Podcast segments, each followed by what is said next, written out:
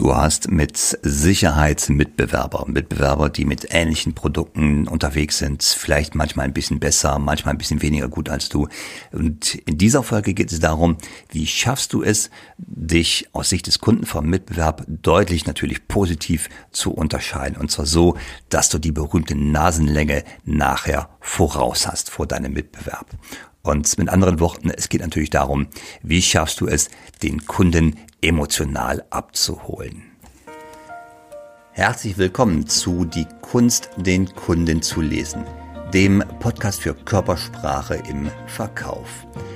Wenn du wissen möchtest, was die Körpersprache deines Kunden dir sagt und wie du im Verkauf davon profitieren kannst, super, dann bist du bei diesem Podcast hier genau richtig. Mein Name ist Mario Büstorf. Ich helfe Menschen mit direktem Kundenkontakt dabei, die Gestik und die Mimik des Kunden im Gespräch noch besser zu lesen, um seine Motive zu verstehen und darüber noch mehr Umsatz zu machen. Und das Ganze mache ich praxisnah und ohne, dass du dicke Fachbücher wälzen musst. Und jetzt viel Spaß bei dieser Episode.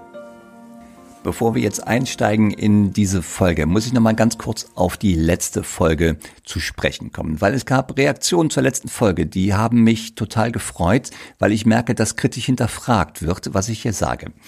Es gab eine Stelle im Podcast, die ähm, wurde in den Kommentaren immer wieder aufgegriffen. Und zwar habe ich dort gesagt, ich habe hier zwei Methoden, zwei Tricks oder zwei Vorgehensweisen, wie ihr auf Mimik, die ihr beim Gesprächspartner gerade beobachtet, äh, verbal eingehen könnt. Das heißt, wie sprecht ihr es an? Und ich habe gesagt, zwei gebe ich euch hier im Podcast und die weiteren zwei, die es noch gibt, die bekommt ihr, wenn ihr mit mir arbeiten solltet. Und die Frage und die Rückmeldung war aus all den Feedbacks, Warum ist das so? Warum zwei weitere, wenn wir mit dir arbeiten? Die Antwort habe ich damals nicht gegeben, das will ich eben nachholen. Und zwar diese zwei weiteren sind sehr individuell und dazu muss ich euch euer Vertrieb, also eure Vertriebsstrategie, euer Wording und eure Personen kennenlernen, weil diese stimmen wir ab, diese weiteren Vorgehensweisen stimmen wir ab auf euer Wording, auf euer Skript. Das ist komplett individuell und da gibt es keine von der Stange Lösung, wobei es die Technik dazu natürlich gibt, aber nachher das Anpassen auf euren Vertriebs, auf eure Vertriebssituation, das müssen wir wirklich individuell machen. Das ist der Grund dafür. So, jetzt zum Thema. Wie du dich von deinem Mitbewerber so unterscheidest, dass du nachher bei der Vergabe die berühmte Nasenlänge voraus hast. Also mit anderen Worten, wie kannst du es schaffen, deinen Kunden emotional zu begeistern? Und du hast ja ganz grundsätzlich zwei Möglichkeiten. Du kannst entweder beim Kunden über Zahlen, Daten, Fakten reden. Das sind nackte Tatsachen. Die sind so ungefähr so unemotional wie Haare waschen. Und die andere Möglichkeit ist, du bringst ihn in die Emotionen rein. Und das sind natürlich nicht immer diese Hollywood-Emotionen, sondern es geht darum, bring den Kunden in einen Zustand, wo er sich freut, wo er dich als Partner, als Verbündeten wahrnimmt, wo er weiß, mit dir als Partner gibt es die gewünschte Lösung, also Vorfreude auf die Lösung. Oder andere Möglichkeit, gib ihm Sicherheit. Ganz, ganz oft ist das das Thema. Gib ihm Sicherheit, dass das, was du ihm anbietest, auch funktioniert und er seine Ziele sicherstellen kann. Ein wunderbares Element, was du hier natürlich immer nutzen kann, ist das ähm, bisschen strapazierte Wort des Storytellings. Das heißt, du erzählst dem Kunden eine Geschichte, wo genau das, was seine Situation war, mit dir als Akteur und deiner Firma wunderbar zur Zufriedenheit, trotz aller Widernisse und Herausforderungen und Schwierigkeiten super gelöst war und natürlich dann auch nachprüfbar bei einem Referenzkunden super toll funktioniert hat. Das ist eine Möglichkeit. Dazu musst du aber wissen, was sind denn genau die Motivationen des Kunden? Das heißt, bevor du ins Storytelling einsteigen kannst, musst du sicherstellen, dass du weißt, was den Kunden überhaupt bewegt. Und jetzt kommt natürlich mein Lieblingsthema, die Mimik wieder ins Spiel. Und während der Bedarfsermittlung hast du viele, viele Gelegenheiten, diese wirkliche Motivation kennenzulernen. Jetzt wird vielleicht der eine oder andere sagen, super, Emotionen ähm, kann ich hervorrufen bei Goldschmuck, bei schnellen Autos, bei Parfum und so weiter. Aber was mache ich denn? Ich verkaufe ganz technische Dinge, die sind manchmal ein bisschen nach außen, naja, nicht ganz so emotional wie zum Beispiel Goldschmuck oder wie Pokerspiele. Und lass uns mal eben ein ganz handfestes Beispiel nehmen. Stell dir vor, du verkaufst, na was denn? Du verkaufst Kunststoffe, ja? Und nicht nur Kunststoffe, du verkaufst technische Kunststoffe und die Aufgabe wäre es jetzt, den Kunden in eine emotionale Situation hereinzuholen während der Bedarfsermittlung, wo er der festen Überzeugung, dem festen Bauchgefühl ähm, ist, du bist der richtige Partner für ihn.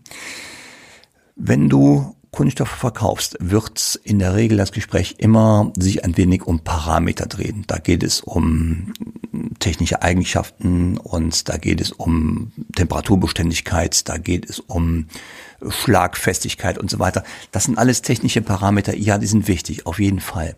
Was du hinterfragen musst an so einer Stelle ist das Warum wenn der Kunde dir sagt, ich brauche folgende Parameter, ich brauche hier eine große Schlagfestigkeit zum Beispiel des Kunststoffes, dann wäre deine Frage natürlich ah, interessant, natürlich gerne, sagen Sie mir ganz kurz, warum, warum ist das so wichtig? Und jetzt ist der Moment, wo du auf die Mimik achtest des Kunden. Und wenn du jetzt in solchen Momenten etwas siehst und da könnte etwas sein wie eine Schmerzmimik. Also Schmerz ist ja keine Emotion, das könnte eine Schmerzmimik sein. Oder du könntest Hinweise auf Emotionen kriegen wie ähm, Ärger oder Trauer oder Überraschung oder du könntest sogar etwas wie Angst sehen. Das ist alles möglich. Dann hast du genau die Gewissheit, du hast ja einen Punkt getroffen, wo der Kunde sich stärker mit engagiert. Und jetzt musst du natürlich dranbleiben an der Frage, äh, ähm, angenommen, der Kunde heißt Schmitz. Herr Schmitz, ähm, ich habe verstanden, die Schlagfestigkeit, die ist wichtig. Sagen wir ganz kurz, warum? Und dann wird der Herr Schmitz dir vielleicht erzählen, dass sie bei dem letzten Lieferanten Probleme hatten und dass es dann zu Produktrückrufen gekommen ist, weil die Kunststoffe nicht ausreichend schlagfest waren, die verarbeitet wurden. Ja, und das sind genau die Momente, wo du tief in die Emotionen reingehst, weil der Kunde hat, also der, der Kunde, mit dem du gerade redest, hat ja auch eine Funktion, der ist entweder technischer Leiter, der ist Geschäftsführer, der ist Entwicklungsleiter und er trägt Verantwortung. Und da musst du rausfinden, inwieweit dein äh, Gespräch ja gerade seine Verantwortung berührt. Wenn es darum geht, diese Schlagfestigkeit herzustellen, musst du wissen, warum das so ist. Und dann weißt du natürlich auch, warum es für ihn persönlich so wichtig ist. Du kannst natürlich auch ähm, nach dieser, das wäre jetzt wirklich nochmal die nächste Raketenstufe, wenn er dir dann sagt, äh, ja, mir kommt es auf die Schlagfestigkeit an, weil wir haben im letzten Projekt äh, Schiffbruch erlitten und wir mussten einen Produktrückruf dort einleiten. Da kannst du ihn fragen, äh, oh, okay, Herr Schmitz, verstehe, das ist natürlich ganz unangenehm. Was hatte das denn für Sie persönlich als Folge? So, jetzt hast du ihn natürlich ihn persönlich. Und jetzt lernst du ganz viel über seine Motivation kennen, warum er jetzt festere Kunststoffe als Beispiel einsetzen möchte. Das sind so diese Kleinigkeiten und die Mimik hilft dir dabei herauszufinden, wo genau in der Bedarfsermittlung die heißen Punkte sind. Und wenn du da darauf achtest, wo du heftige oder wo du Reaktionen, überhaupt Reaktionen in der Mimik des Kunden siehst, musst du hinterfragen und ähm, mit dem Warum, also diese Motivation zu hinterfragen, bist du immer richtig. Und jetzt guckst du nochmal bitte auf die Mimik. Was ändert sich in der Mimik, wenn er dir Antworten gibt? Ändert sich die Blinzelrate? Ist er da emotional engagiert? Und dann kriegst du gute Hinweise auf die wirkliche Motivation. Und das ist, wo in diesen Momenten das gute Bauchgefühl beim Kunden entsteht. Der Anbieter, der gerade mit mir redet, der hat mich verstanden, der hat mein Problem verstanden und der wird mir die Lösung bieten. Und wenn du jetzt weißt, was genau die Motivation ist, kannst du auch darauf dein Storytelling abstimmen, was du nachher machst und gibst dem Kunden komplett das Gefühl der Sicherheit bei dir ist er gut aufgehoben. Damit du das Thema ganz strukturiert mit in deinen Alltag, in deinen Verkaufsalltag mitnehmen kannst, würde ich dir vorschlagen, geh in drei Schritten vor. Während des Kundengesprächs, Punkt eins ist beobachte. Das kennst du aus den anderen Folgen schon. Beobachte einfach, wie verändert sich die Mimik während des Gespräches. Und beobachte auch bitte, an welchen Zeitpunkten oder an welchen, bei welchen Themen ändert sich die Mimik des Kunden im Gespräch. Also das wäre schon Punkt zwei. Das erste ist beobachte, wie ändert sich die Mimik, die Körpersprache. Punkt zwei ist, an welchen Stellen, also zu welchen Zeitpunkten und bei welchen Themen ändert sich genau Körpersprache und vor allem die Mimik des Kunden. Und Punkt drei ist, damit du hier mit dem Kunden ähm, in die Emotionen reinkommst, da musst du hinterfragen, warum ändert sich gerade die Mimik des Kunden an dieser Stelle. Und das ist so wichtig. Also frage dich als konkrete Frage, die du dir immer stellen kannst, wie fühlt sich gerade mein Gegenüber in diesem Moment? Und das beobachtest du.